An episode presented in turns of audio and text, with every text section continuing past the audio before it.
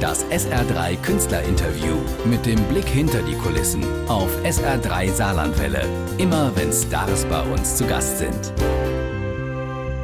Ich habe einen Gast, der hat viel zu erzählen. Er war der Knick-Knack-Man, er ist der Kurt, er war Fritz Sonnenschein, er ist Vampir gewesen, Plattenkoch und so schnell fliegt die Zeit. Eben noch Ur-Urenkel von Frankenstein und jetzt schon Urgestein. Frank Zander. Das kommt mich. sehr gut zusammen. Hallo. Herzlich willkommen. Ur-Berliner ja. auch. Richtig. Ähm, Ur-Berliner äh, Urneuköllner, wirklich. Hm? Da, the worst part of Berlin. Sag's immer, ich bin Straßenköter ja, aus ja, Neukölln. Ja, das ist, also, das muss ich, ja klar, es kommt ja auch gut. Straßenköter sind die, die, ja, auch manchmal Dinge machen, die nicht so, nicht, so richtig sind, nicht? Ja. Und sexistisch auch nicht so einwandfrei. Muss nicht alles so 100% korrekt ja, sein. Ja, muss Aber du repräsentierst diesen, diese Berliner Schnauze, wie genau. die Juncker hatte, wie sie Fitzmann hatte, die Hilde Knef. Ja, richtig. Und die Jetzt sind, bist du noch da. Ja, ist wirklich, ist wirklich so traurig.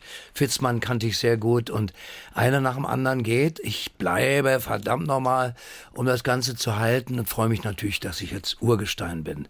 Nicht Kultsänger wird man irgendwann mal, nicht? Wenn man mhm. gerade zwei Nummern hat in den Charts, ist man Superstar nicht Kult. ist man nach einer Staffel ja, Fernsehen. Ja, genau. Ja. Und man ist auch nicht Kult. Ja. Kult wird man dann irgendwann, ich weiß gar nicht, wer das aufbringt, irgendjemand sagt, ey, du bist doch Kult, nicht? Mhm. Und schon hat sich das festgefressen und dann irgendwann Urgestein, nicht? Das ja. ist dann die nächste Stufe. Genau. Äh, deine CD heißt so, sie hat alles. Sie hat lustige Songs, sie hat ein bisschen was Nostalgisches von früher, sie hat nachdenkliche Sachen.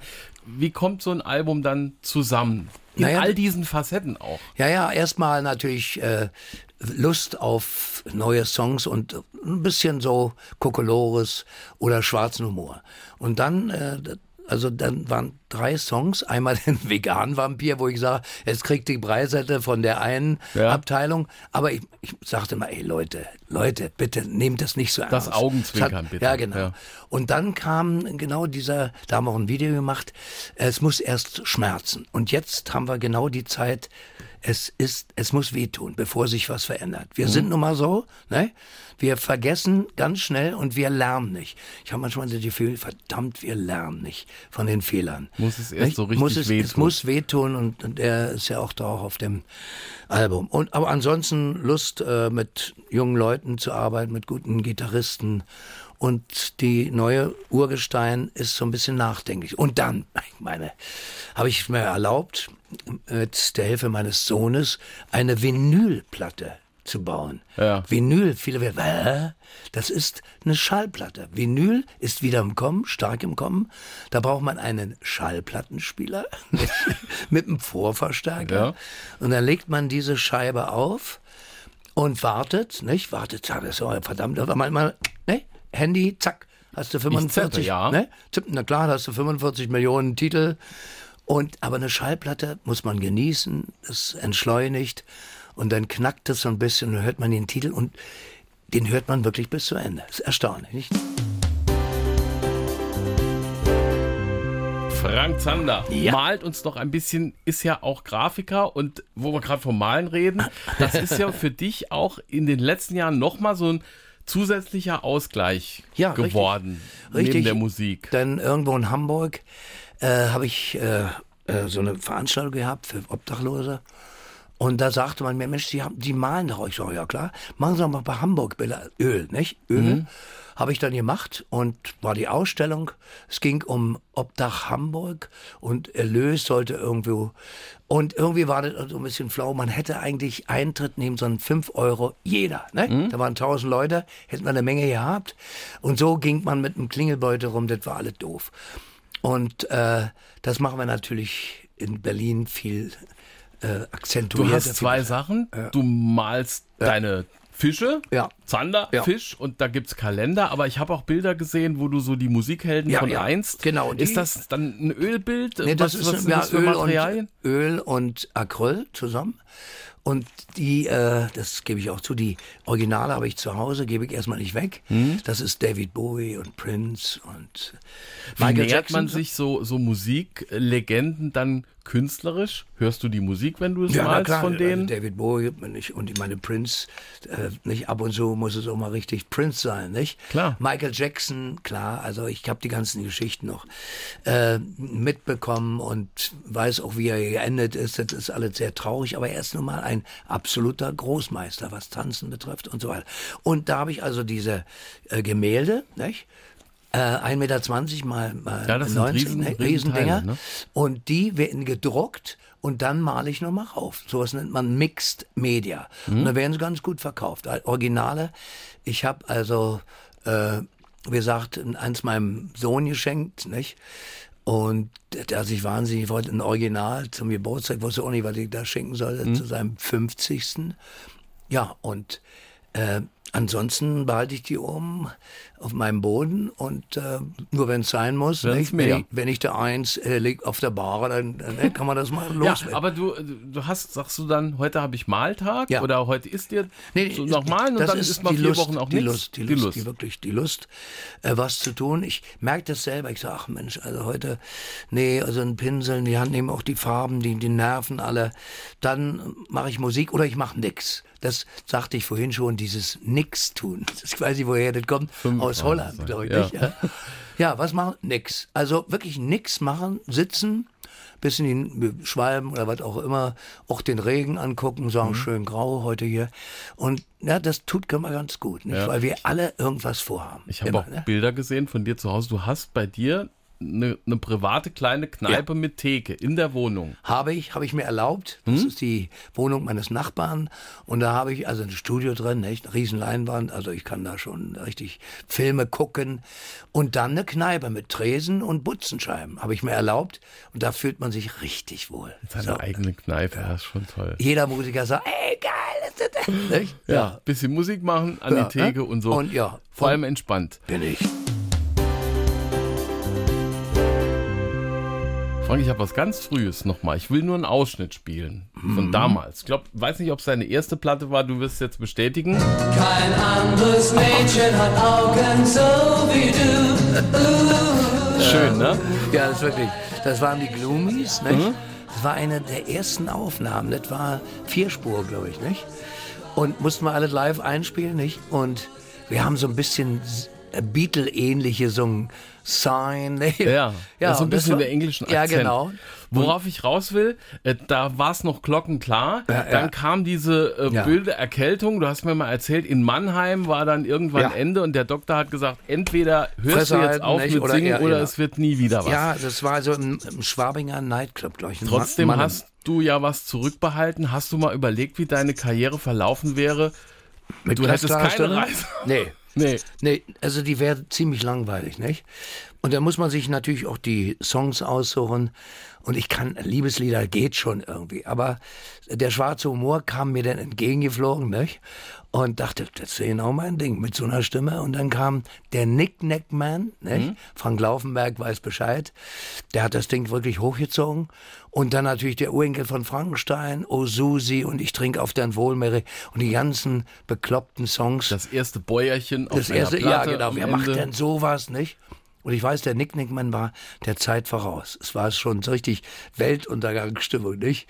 Und einer sagte mir, Mensch, ich muss, ich habe den auf, der Autobahn hier, ich musste anhalten. Also das hat mich so erschreckt. Und damals hast du auch äh, viel oder einige Songs von Gunther Gabriel übernommen oder mit ihm zusammengeschrieben, dem du jetzt nochmal mit einer Neuaufnahme von Ich bin der Größte. Ja, für Geld tue ich alles und da schiele ich natürlich auf Amerika, ne? Und sage, genau, es trampelt so vor sich hin. Und äh, Hat nochmal eine neue Aktualität. Ja, sozusagen. genau, genau. Es hat sich plötzlich so entwickelt und, und ähm, so der Typ, der also der Größte ist und alles schafft und für Geld, für Geld tut er alles, der endet dann eigentlich äh, in, in Zimmer 71 und wird, wird gerufen, nicht? Der Patient bitte mal in 71, nicht? Also das heißt, der ist auch nicht mehr ganz gerade, nicht? Der hat es geschafft. Ja, mit Gunther, äh, ihr habt mal in einer WG zusammen gewohnt. Naja, es war so ähnlich. Also er kam nur jeden Tag auch zum Frühstück. Dann haben wir uns so ein bisschen entzweit, weil Gunther war ja nicht äh, leicht zu handeln. Ne? Kam der Alkohol dazu, er hat sein Ding gemacht.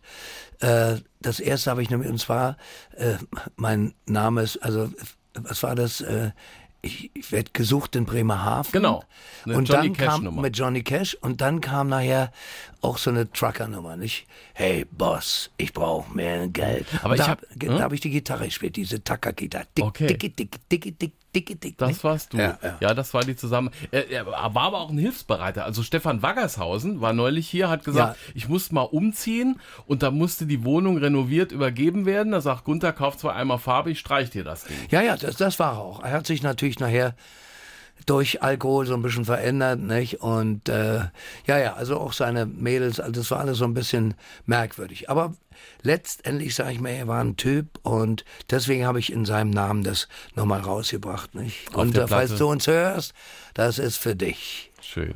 Urgestein. Blut und Alkohol war eine Nummer, die hieß Milk and Alkohol von Dr. Feelgood. Ein Hit von denen Ja. bei uns. Und du hast so eine Vampirnummer. Genau, so, eine, so ein. Vampir, so verschlafen, der gerade so seinen seine Sargdeckel aufmacht, sagt, wo bin ich hier, ne?